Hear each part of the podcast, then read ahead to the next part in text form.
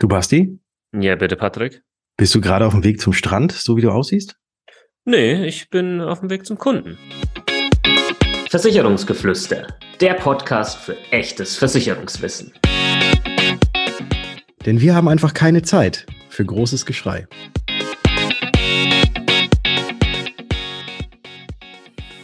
Ich habe heute mal extra meine Kappe abgesetzt, mir die Haare gekämmt, mir den Bart gestutzt und habe extra auch noch mein weißes Hemd gebügelt und mir die dunkelblaue Krawatte umgebunden, natürlich mit einem doppelten Windsor und habe mir noch einen Sakko übergezogen und mache jetzt gerade noch mal das Einstecktuch richtig, weil ich will ja heute hier im Podcast extrem seriös wirken.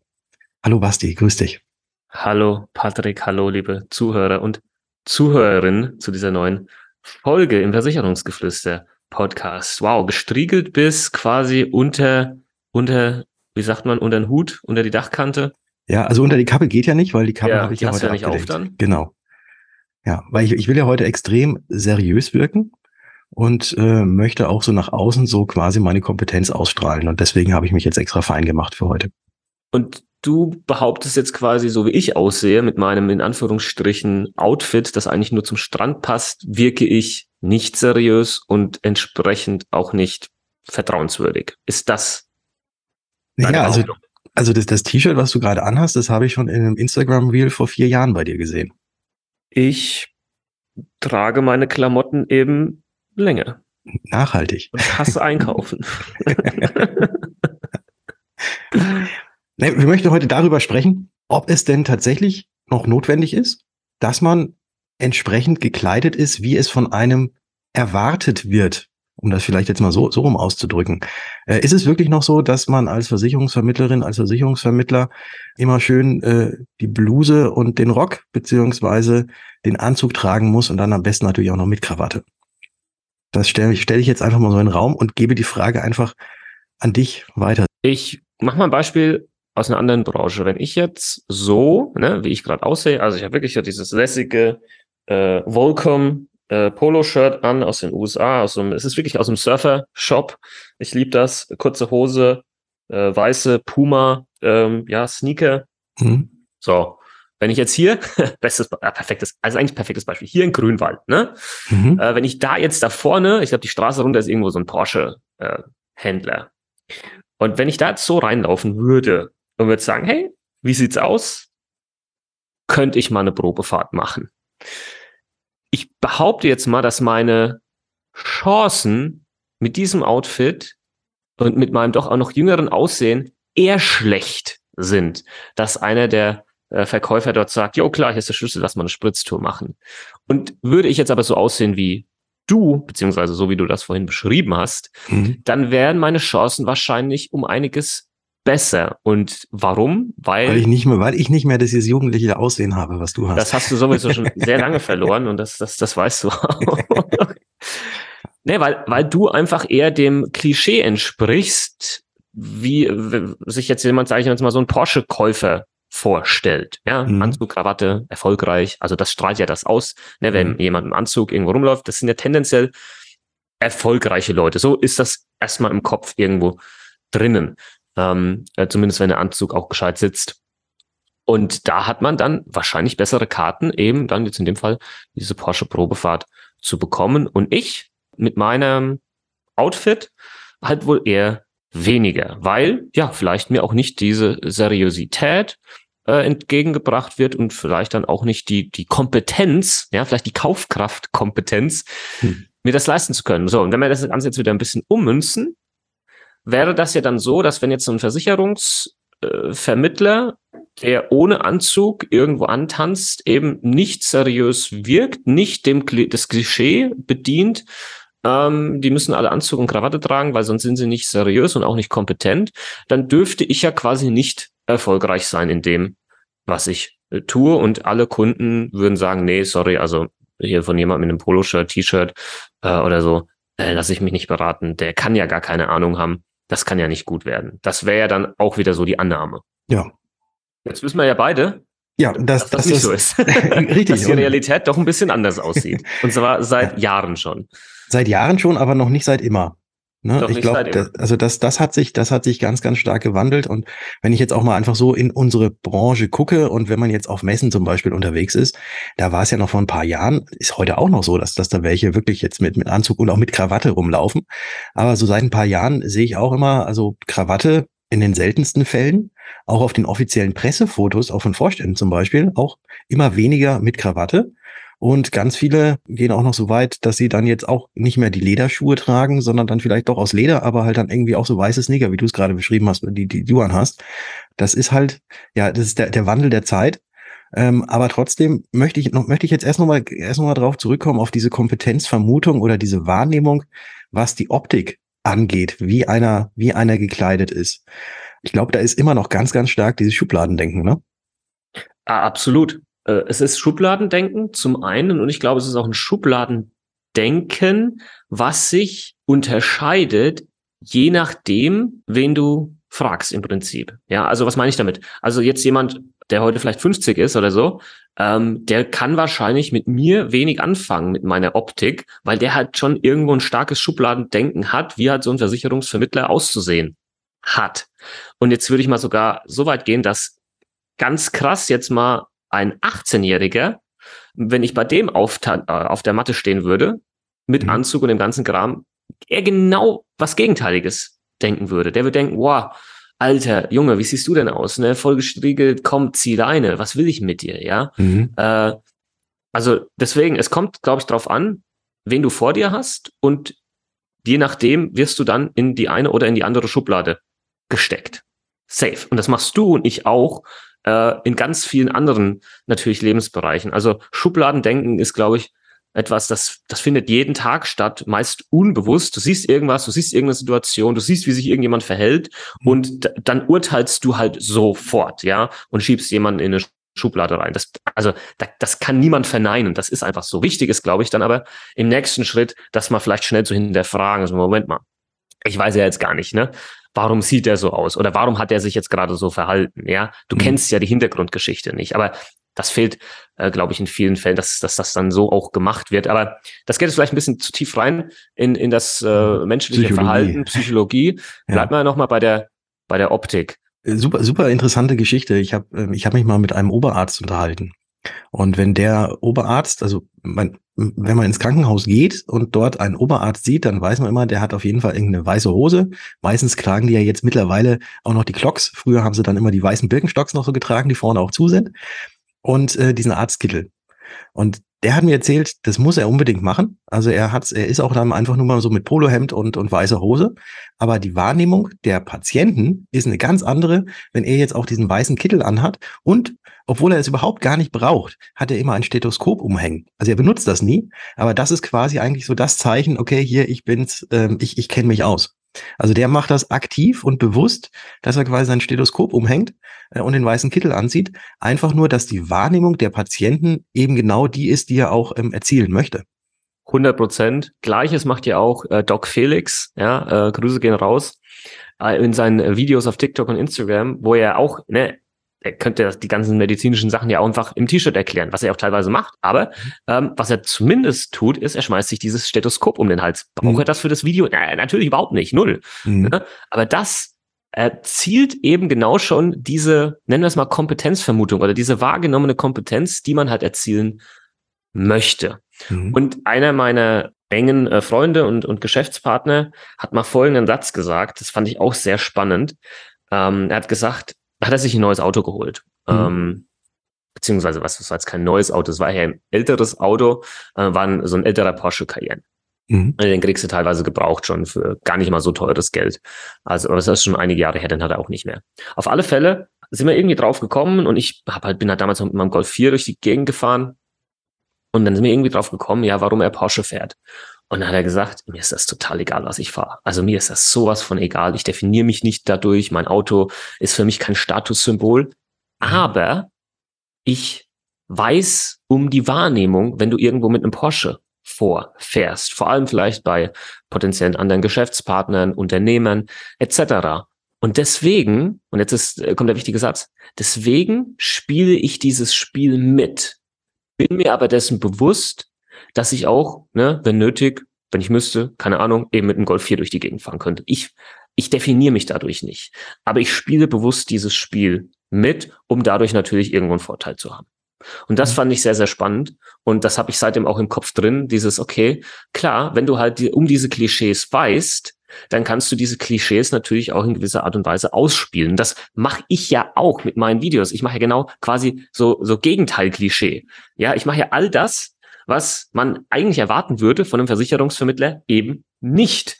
Mhm. Und erzeugt dadurch bei einer bestimmten Zielgruppe, nämlich den jüngeren Menschen, genau dann dieses Vertrauen und die Kompetenz, die wahrgenommene Kompetenz natürlich in erster Linie, die äh, benötigt wird, sodass die Menschen dann die Videos schauen, abonnieren, äh, und eine Online-Beratung bei uns anfragen und so weiter und so fort.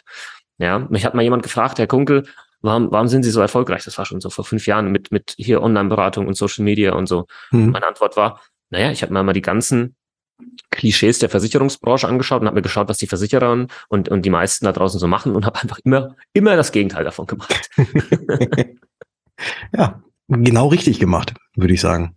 Fühlt sich halt auch richtig an. Das ist vielleicht mhm. auch noch wichtig. Ich verstell mich ja nicht. Also ich habe mich früher verstellt, in der Ausbildung. Da kannten wir uns ja noch nicht. Hättest du mich in der Ausbildung gesehen, hättest du gesagt, Junge, Junge, Junge. Mhm. Puh, schwierig. schwierig. ja, stell dich mal. Anfang 20. Ich habe noch jünger ausgesehen als als jetzt. Ne? Ich habe eher so ausgesehen wie 14, kein Bartwuchs. Mhm. So, und dann laufe ich da rum in einem Anzug, der eigentlich halt auch nicht so wirklich gepasst hat, weil er halt von der Stange irgendwo war, weil ich natürlich auch keine Kohle hatte. Und, und äh, Kurzarmhemd, irgendeine komische Krawatte. Und so bin ich durch die Le äh, Gegend gelaufen. Also ich habe alles ausgestrahlt, ne? aber definitiv keine Kompetenz.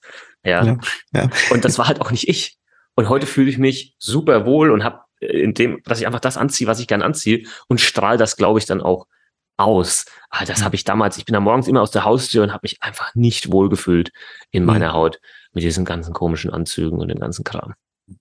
Kenne ich. Kenne ich. Wobei ich eigentlich schon immer, auch wenn man es jetzt heutzutage, glaube ich, gar nicht mehr vermutet, schon gerne Anzüge getragen habe. Und ich hatte auch ein, ein Sammelsurium an Krawatten bei mir im Schrank. Also ich habe wirklich, ich konnte, ich, glaube, ich hätte, ich hätte äh, fast jeden, jeden Arbeitstag hätte ich eine andere Krawatte anziehen können. Weil die habe ich quasi schon so ein bisschen gesammelt. ja, und jetzt weiß ich gar nicht, wann ich das letzte Mal eine Krawatte um hatte. Doch auf irgendeiner Hochzeit mal. Genau, ja, genau. Da ich dann da, genau. Und da habe ich mich gewundert, äh, dass ähm, Krawatte binden tatsächlich wie Fahrradfahren ist. Mhm. Ich habe mich vor den Spiegel gestellt, habe die Krawatte äh, auf die richtige Länge gezogen ähm, und der Knoten saß sofort auf Anhieb und die Krawatte war auch nicht zu kurz und nicht, nicht zu lang. Weil das ist ja auch immer sowas. Ja, auch da ist es, wenn man jetzt auch, nochmal Einfluss auf Anzug, du hattest es ja auch gerade gesagt, es ist ein Anzug von einer Stange. Gut, wenn man jetzt ähm, eine Stangenperson ist, also sprich die Figur hat, wie, wie jetzt die typische 48 oder sonst was ähm, an, der, an der Größe ist, dann passt das. Aber ich glaube, ein Anzug, da kann man entweder reingeschossen aussehen und dann wirkt es überhaupt gar nicht. Oder man kann auch irgendwie so aussehen, als ob also der Anzug irgendwie fünf Nummern zu groß ist. Das, das sieht dann auch nicht vernünftig aus. Aber wenn man jetzt eben einen Anzug ähm, anhat, der, der passt und auch so ein bisschen irgendwie, die, also so ein Anzug, der darf jetzt auch nicht so komisch, also der sollte jetzt nicht so aussehen, als ob er jetzt irgendwie für 79 Euro im Doppelpack irgendwo gekauft wurde. Also das soll, wenn Boah. soll schon vernünftig aussehen. Ja? Dieses Heute ich das. So. ja, diese, ja, dieses, das, das, wo man, wo man quasi schon allein am Anzug merkt oder sieht, wenn man den dreimal getragen hat, wie er riecht. Hm. Ja, also ähm, ich wollte auf irgendwas, auf irgendwas wollte ich jetzt gerade noch hinaus. Dann, dann ja, denk mal kurz nach. Mir ja. fällt nämlich noch eine Story aus der Ausbildung äh, ein, äh, wie, wie eben genau da, dort mir schon beigebracht wurde, wie man halt dann bei einem gewissen Kundenklientel auftreten sollte, beziehungsweise nicht auftreten sollte, allein von der Optik. Und da hieß es immer, wenn du einen Termin bei einem Lehrer hast, bei einem Beamten oder so, zieh die Krawatte aus. Weil das ist ein bisschen too much für mhm. die. Mhm. Ja, ähm, die haben, also das ist wohl, ich, keine Ahnung, was, was, da gab es jetzt keine irgendwie Studie oder so, aber Erfahrungswerte, irgendwie, dass dadurch eine geringere Distanz vorhanden ist zwischen Berater und Kunden, äh, wenn man die Krawatte halt bei, bei einem Lehrer, bei einem Beamten ähm, ablegt. Und das waren halt damals viele äh, der Kunden, ähm, die ich auch, die auch ich besucht habe. Und dann hast du halt vorher echt im Auto noch gesessen, hast die Krawatte abgezogen und wenn du dann danach noch einen Termin irgendwie hattest, vielleicht bei einem Unternehmensberater oder so, hast die Krawatte wieder angezogen. Also damals, ne, okay, macht man halt so, weil wird irgendwie gesagt, macht Sinn. Heute denke ich mir, okay, klar, mit Sicherheit, weil jetzt halt eine Krawatte an oder aus darüber entscheidet, ob der Kunde äh, mir jetzt vertraut oder nicht. Ne? Mhm. Ähm, aber, ne, also ich, mhm. ich Aber genau das ist doch das Ding. Aber genau, genau, ich wollte gerade sagen, ne? Ja. Also, ne, heute, klar, ähm, mache ich es nicht, aber spreche natürlich dadurch auch gewisse Kunden besonders an und gewisse halt auch nicht.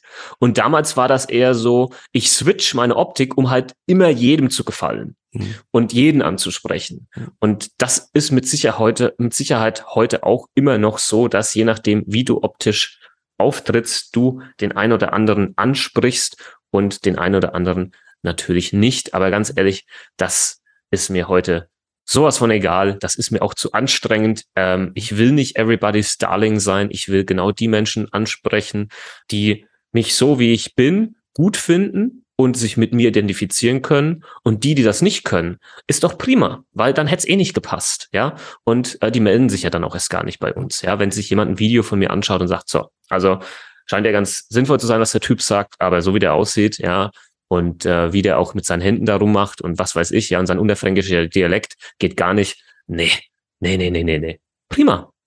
Super. Wir, hoffentlich laufen wir uns niemals über den Weg, weil das hat einfach nicht sein sollen. Das würde einfach nicht passen. Und deswegen ist das gut so, finde ich. Es ist gut so. Genau das meinte ich jetzt gerade. Das ist genau das Ding. Also damit meinte ich das.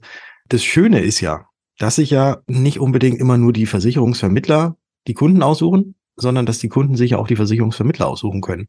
Und dass man sich da eben jetzt nicht verstellen muss. Also ich würde jetzt, ähm, wenn wir jetzt mal abseits, abseits vom eigentlichen, äh, von, von unserem Beruf, würde ich schon immer sagen, man sollte sich schon dem Anlass entsprechend kleiden.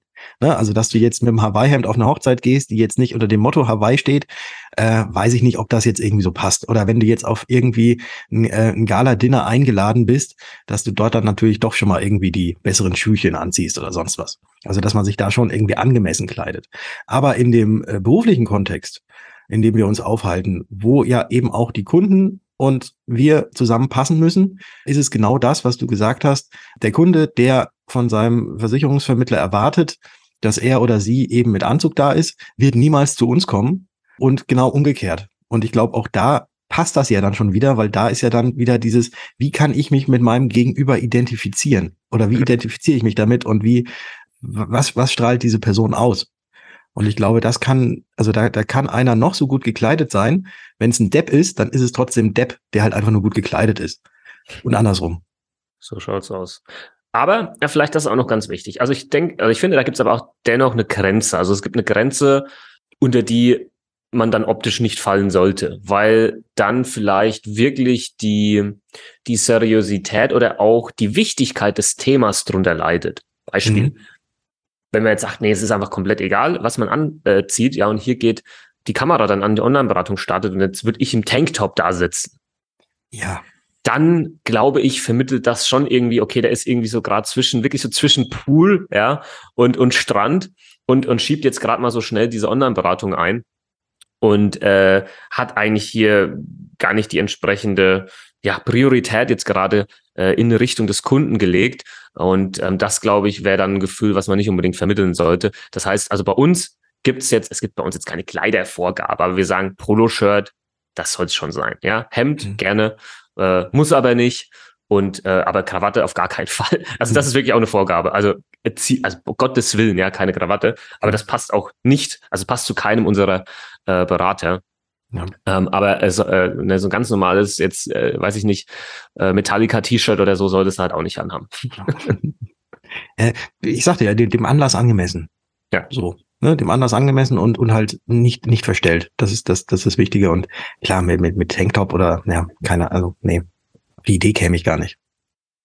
Das ist, ja, aber, das, aber, also ja, aber es gibt, es gibt auch solche. ja, das ist, das ist völlig klar.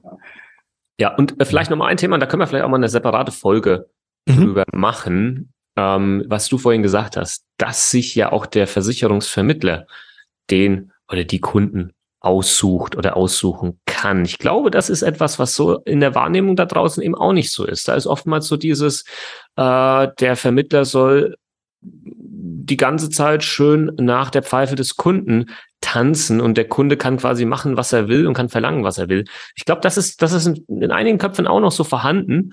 Ähm, ist jetzt bei unseren Kunden ganz, ganz selten der Fall. Einfach durch auch unser ähm, Auftreten und, und wie wir Marketing etc. machen. Aber ich glaube, das ist schon mit vorhanden. Ich glaube, viele Vermittler gehen auch dann, knicken ein, wenn ich das so sagen darf.